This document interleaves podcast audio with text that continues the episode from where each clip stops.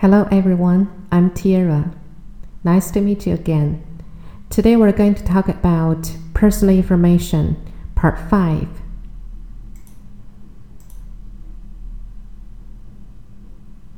Okay. About Ma Yun, Jack Ma, here are some sentences. And let's watch the video clip about the interview. And please just tell me which one is true, which one is false. Now let's go over all of them. He was trained to be a professional computer engineer. He has MBA qualification certificate. He thinks Alibaba gives ordinary young people an opportunity to change the world.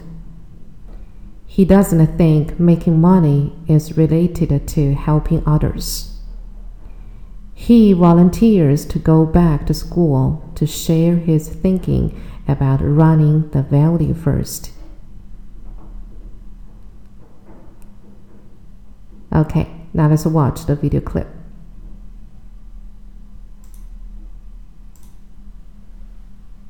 enormous wealth, um, fame. What is it you want to do?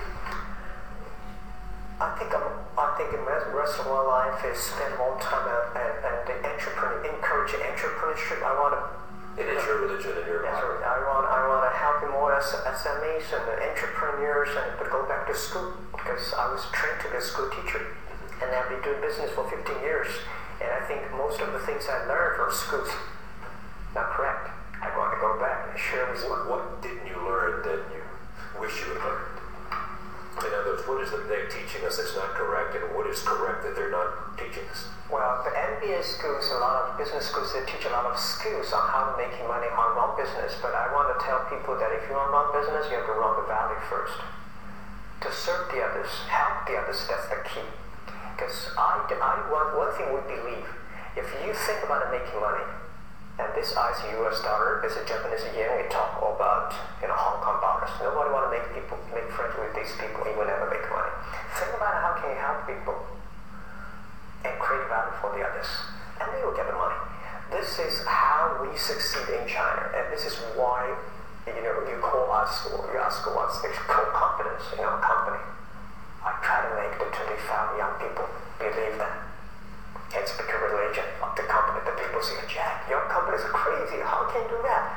this is the way we run the business.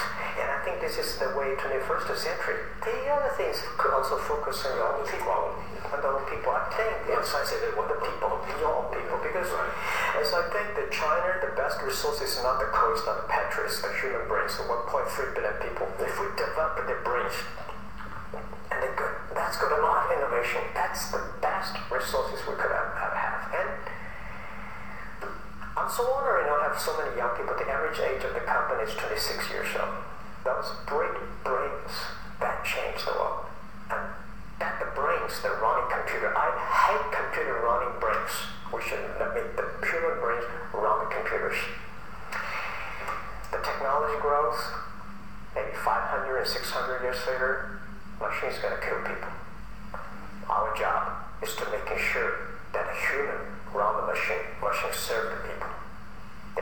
But Taobao and Alibaba, we predict C2B, consumer to business, because of the consumer needs, all the business change their line. So I think this century give us young people the, the opportunity to change the world, to improve the world. You know, that's that's we have to. I mean, there's no excuse say we cannot do it. We have to do it. I mean, because we have so many brains.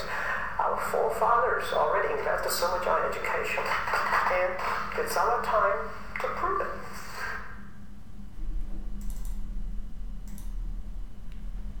Okay, so have you got it?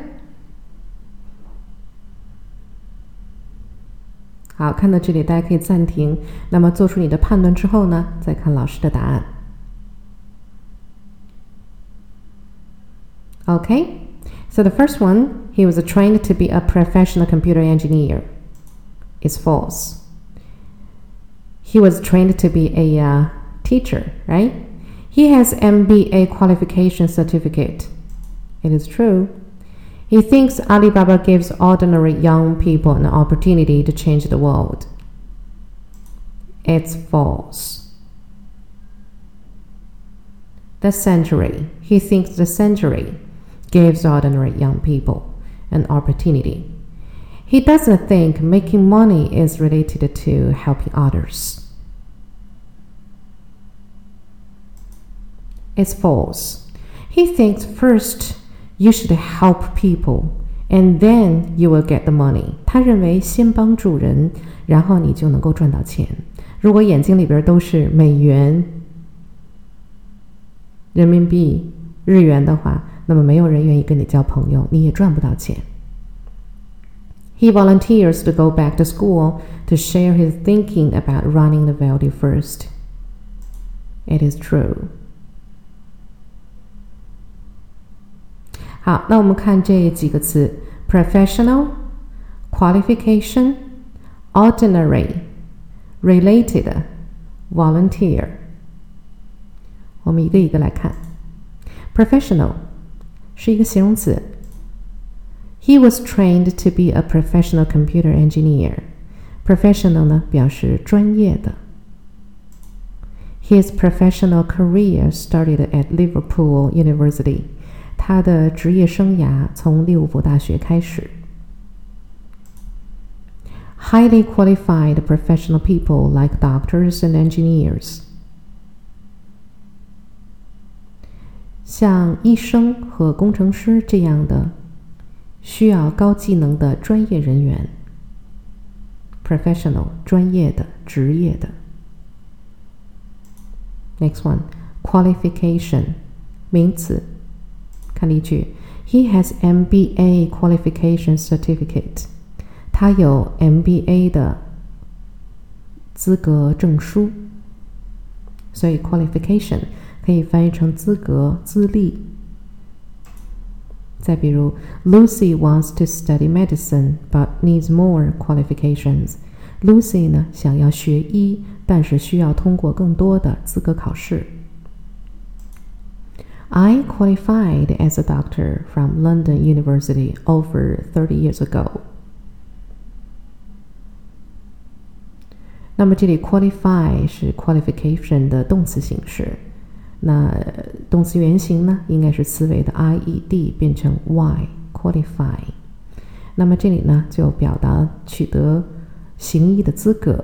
三十年前我从伦敦大学毕业，并取得了行医的资格。Okay, next one. Ordinary. Okay, he thinks Alibaba gives ordinary young people an opportunity to change the world. 他认为阿里巴巴给普通的年轻人一个机会去改变世界。那么，ordinary 表示的就是普通的、平凡的形容词。I am just a very ordinary, boring, normal guy. 我只是一个很平凡的、无趣的普通人。I strongly suspect that most ordinary people would agree with me.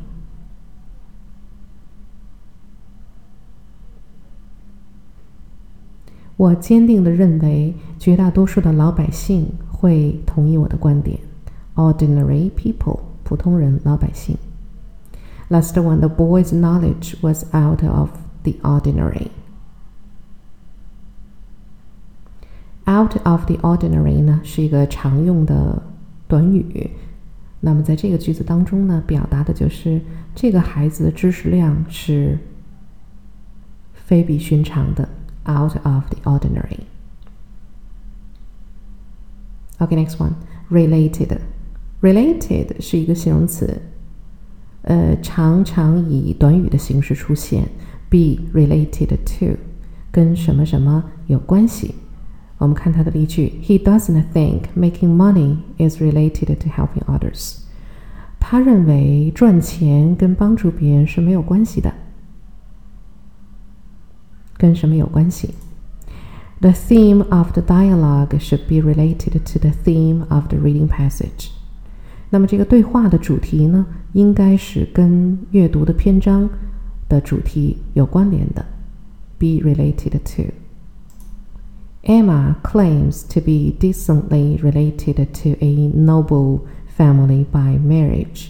那么在这里呢，be related to 就不是简单的表达跟什么什么有关系的意思了。它表达的是有血缘上的关系。那所以这个句子呢，表达的就是 Emma 声称自己是一个名门望族的远房姻亲，是有血缘上的关系的。OK，next one，volunteer。呃，有的时候是动词，有的时候是名词。我们来看它的用法。He volunteers to go back to school to share his thinking about running the value first。那么这里呢，显然 volunteer 是动词，volunteer to do 表示主动的、自愿的做什么事情。他自愿的回到学校，volunteer to go back to school。Aunt Mary volunteered to clean up the kitchen。那么 Mary 姑姑 自愿的去清理厨房，volunteer to do something，自愿做某事。She now helps in a local school as a volunteer three days a week。那么显然在这个句子当中呢，volunteer 是名词，名词呢就表达的是志愿者。他现在一个星期有三天的时间都在当地的一所学校做志愿者。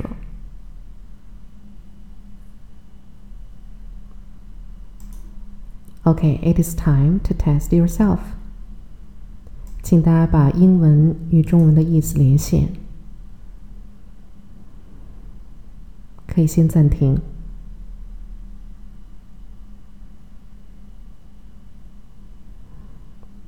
好，那么老师给你们答案，相信大家做的是非常好的。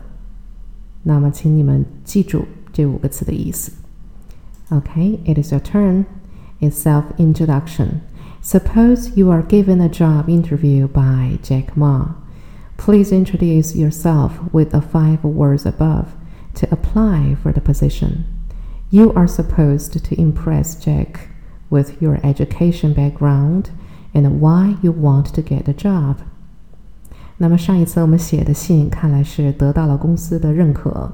那么这一次呢，Jack Ma 给了你一个面试的机会。那么请用以上我们学过的五个词呢来做自我介绍，去申请这个职位。那记住，你要介绍你自己的教育背景，以及你为什么想要得到这份工作，这样才能让马云印象深刻。大家可以先暂停。那么写完了之后呢，呃，再看老师的 sample。Okay, sample. Good morning, Mr. Ma. Let me introduce myself first. I was trained to be a uh, professional computer engineer and got related qualification certificates when I was in college. The reason why I would like to join you is that I am really impressed